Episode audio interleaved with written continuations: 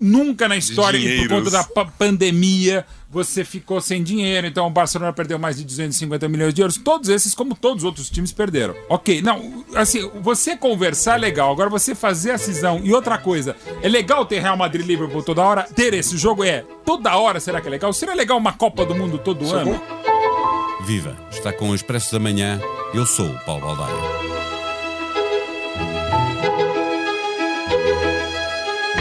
Futebol é um negócio que movimenta milhares de milhões de euros, mas a maioria das empresas que tomou conta dos clubes em que o jogo se faz profissionalmente acumulam um grande passivo. Os 12 que querem criar a Superliga acumulam juntos dívidas que andam perto dos 8 mil milhões de euros. Chelsea, Tottenham e Barcelona, cada um dos três tem dívidas acumuladas superiores a mil milhões de euros. Não há dúvida de que foram estes clubes, com as suas compras milionárias e cheias de galácticos, que fizeram o negócio atingir níveis estratosféricos, com Lionel Messi, o mais bem pago de todos os futebolistas, a ganhar mais de 500 milhões de euros em quatro anos. Os agentes também ficam com uma fatia de leão. E o mais bem-sucedido, Jorge Mendes, já fez negócios com jogadores de clubes portugueses muito acima dos mil milhões de euros. Para satisfazer todos estes apetites, incapazes de fazer descer significativamente as despesas, os 12 querem ser eles a gerir as grandes receitas para tirar rendimento dos investimentos que fizeram. É nosso convidado Pedro Candeias, editor de desporto do Jornal Expresso, neste episódio para nos ajudar a perceber como se desata este nó górdio do futebol europeu.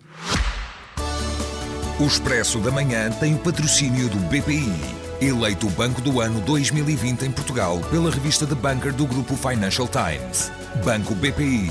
Grupo CaixaBank. Este prémio é da exclusiva responsabilidade da entidade que o atribuiu.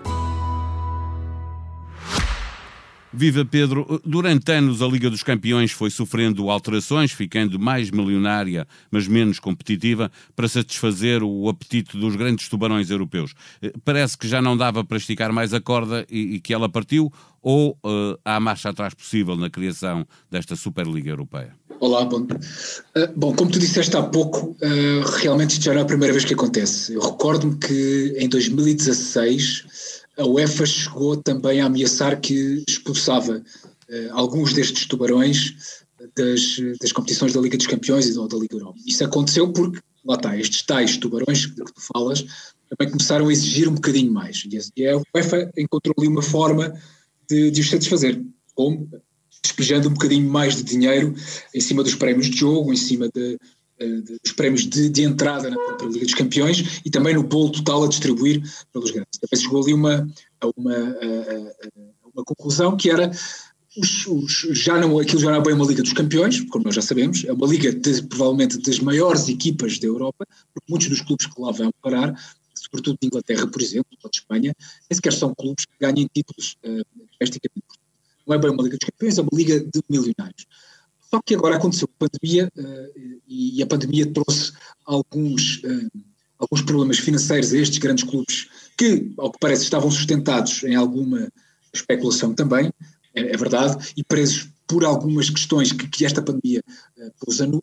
Então, estes clubes querem, nomeadamente o Real Madrid, o Manchester City, o Manchester United, a Juventus também, querem reter um bocadinho mais de, de garantias, mais de, de, mais de dinheiro da UEFA parece que agora, criando esta Superliga Europeia, que nós não sabemos se vai mesmo para a frente ou não, uh, é uma forma que eles encontraram de, de, tentar uh, arranjar mais dinheiro para eles. Eh, Pedro, mas, mas sendo evidente que a pandemia uh, veio agravar o negócio, uh, não havia já profundos desequilíbrios pelo lado da despesa que era necessário corrigir e, pelo contrário, foram sendo agravados, como os recordes no passe de jogadores, a, a percentagem para, para os agentes, a receita não é infindável. A questão é essa. A questão é que, por exemplo, as receitas de 2020 dos clubes. Por exemplo, o Barcelona teve receitas de 715 milhões em 2020.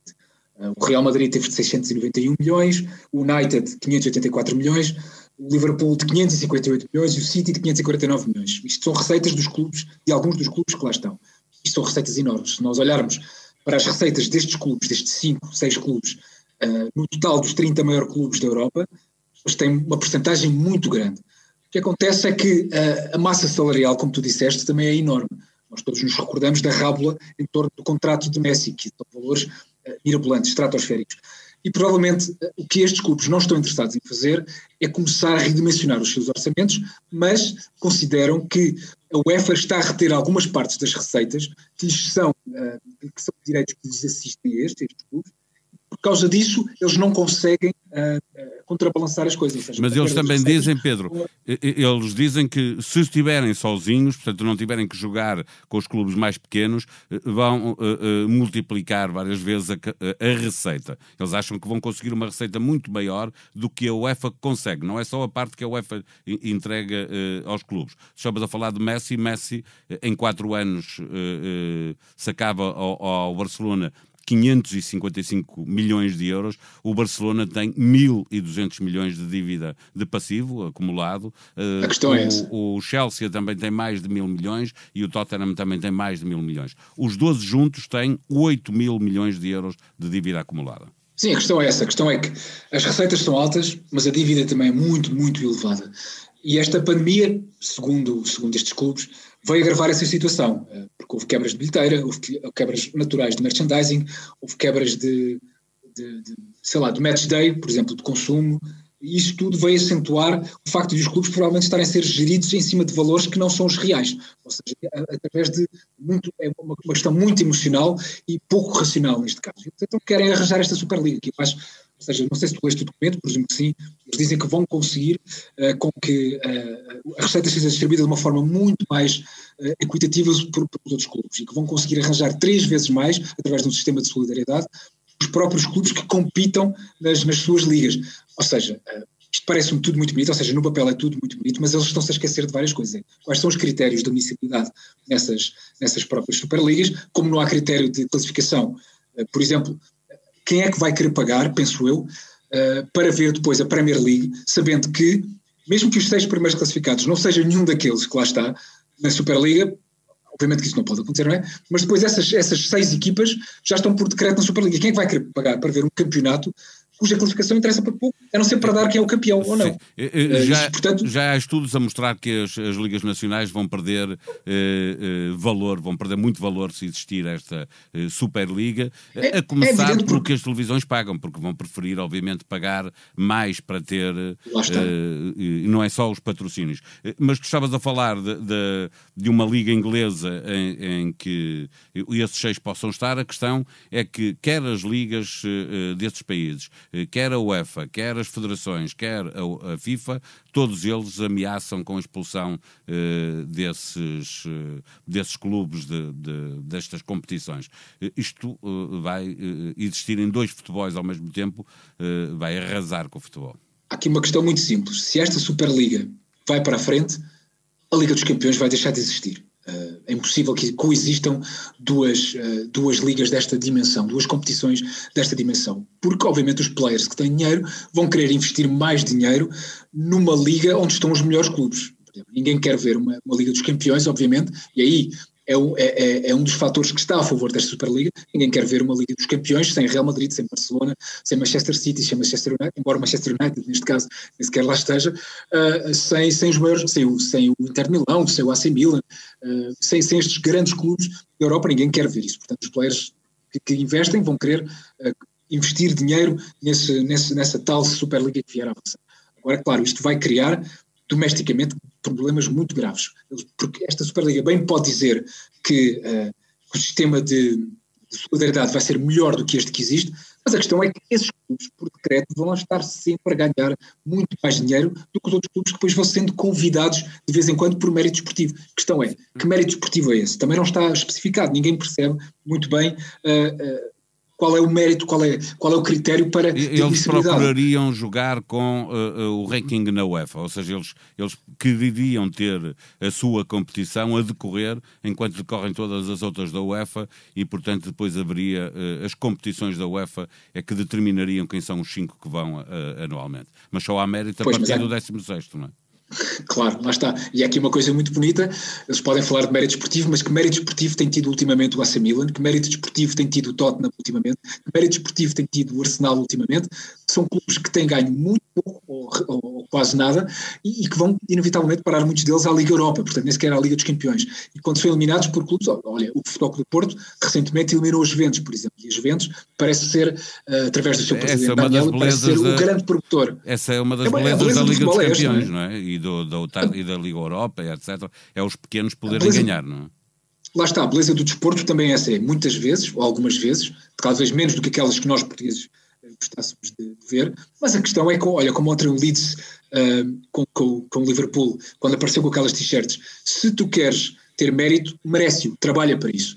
E esta questão de haver uma, um formato estanque, em que outros clubes só podem entrar por convite ou por, por boas relações com, com, com, quem manda nesta Superliga, parece-me realmente uma subversão dos verdadeiros valores do futebol. É verdade que o, que o, futebol, na sua origem, foi criado por elites, depois, mais tarde, eh, as classes trabalhadoras é que começaram a distribuir e a, e a fomentar este desporto, mas regressar totalmente ao passado não parece ser algo que, que, que, que o, povo gosta de futebol uh, queira ver uh, ou, ou, agradeça. Ou seja, eu percebo que a Superliga queira fazer isto, entendo os motivos que, que os levam a fazer isto, não acredito neste modelo e, sobretudo, parece-me que eles também não, não estão a ouvir muito bem aquilo que os fãs querem. Ou se estão a ouvir o que os fãs querem, não estão a ouvir aquilo que os fãs dos seus próprios clubes uh, pois a questão é que querem, não estão a jogar. É o que os chineses querem, por Sim, exemplo. é exatamente isso que tu estás a dizer. Eles não estão a jogar para, para a audiência em Inglaterra, em Portugal, em França, estão a claro. jogar para as grandes audiências nos Estados Unidos, na China, na, Sim, nesse, para, imagino para, imagino para um adepto chinês pouco lhe interessa o que é que se passa uh, na Liga Espanhola. Interessa-lhe muito mais saber uh, a Liga dos Campeões. Interessa-lhe muito mais ver jogos entre o Real Madrid, por exemplo, e Manchester City, mais vezes. Que tem adeptos que em todo lado do mundo, obviamente. Sim, só que o futebol, convém não esquecer, apesar dos clubes agora serem grandes empresas multinacionais, também é alavancado muito em cima de emoções. Uh, e os adeptos, como temos visto pelas reportagens da Inglaterra, não estão a gostar nem um bocadinho deste, desta, desta abordagem e, e havendo já bandeiras queimadas, havendo já tarjas contra, uh, contra, contra esta Superliga, havendo já treinadores também manifestantes publicamente contra, este, contra esta Superliga e jogadores também, isto, ou seja, é verdade que em cada revolução há sempre quem esteja contra, mas isto parece-me ser demasiado para um desporto ainda, ou seja, isto no final de contas é um desporto. Adotar-se o modelo americano, que está confinado a um país, talvez o Canadá também, é verdade, mas coisas completamente diferentes. Eh, olhando, finalmente, Pedro, uh, uh, a parte que falta, que também tem muita emoção, é aquela que junta os adeptos de todos os clubes num só país, que são as seleções. Uh, como é que ficariam as seleções agora já no, no, no europeu? A França perderia 14 jogadores, Portugal perderia 10, não jogaria o Ronaldo, o Bruno Fernandes, o, o, Bernardo, o João Félix, tantos jogadores que, que estão hoje. O Cancelo, o Ruben Dias, exatamente. Sim, muitos. Eu, eu, iria esquecer alguns deles, de certeza. Uh, como é que ficaria um campeonato da Europa, um campeonato do mundo, em que as seleções não tenham os seus melhores jogadores? Quem é que quer ver um campeonato do mundo, por exemplo, da Argentina, uh, em que a Argentina e Portugal joguem e não estejam lá Cristiano Ronaldo e o Lionel Messi? Porque isto também foi, eles são os principais atores uh, deste, deste, deste desporto, não são, os, não são os presidentes dos clubes, são os jogadores. É verdade que o Kroos hoje, por exemplo, do Real Madrid, diz que a UEFA e a FIFA muitas vezes também uh, atuam perante os jogadores como se eles fossem apenas joguetes. Ele está, obviamente, a falar da carga de jogos que é demasiada. Mas ter uma, ter uma Superliga que depois provoca este tipo de decisões, provoca uh, um cenário em que os melhores jogadores não vão jogar nas melhores seleções em mundiais europeus, pergunto isto, isto, é, isto é pensar nos, nos, adeptos, quem é que quer ver isto? Eu, eu, certamente não quero também ver um jogo entre seleções, é que não estão a jogar os melhores jogadores, porque obviamente a qualidade do jogo também vai diminuir. No site do Expresso encontra todas as notícias sobre a evolução da pandemia em Portugal e no mundo. Sabia que esta semana a mobilidade dos portugueses já está ao nível do que se verificou no Natal? Proteja-se e proteja todos os outros. Só assim vamos poder desconfinar e voltar a ouvir concertos, por exemplo, em blitz.pt encontra as 50 fotos de momentos felizes em concertos antes da pandemia, como éramos e como queremos voltar a ser. Na política, os partidos já estão lançados na preparação das autárquicas que acontecerão entre setembro e outubro deste ano. para ler o relatório sobre a liberdade religiosa no mundo, a lembrar-nos que mais de metade da população mundial vive em países onde existe perseguição religiosa. Expresso da Manhã é um podcast diário que pode subscrever nas plataformas digitais Spotify, SoundCloud e Apple Podcasts. Este episódio contou com a sonoplastia de João Luís Amorim. Voltamos amanhã. Tenham um bom dia.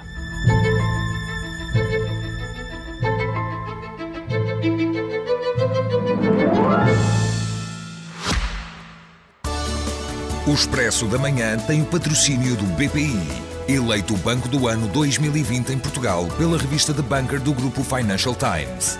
Banco BPI, Grupo CaixaBank. Este prémio é da exclusiva responsabilidade da entidade que o atribuiu.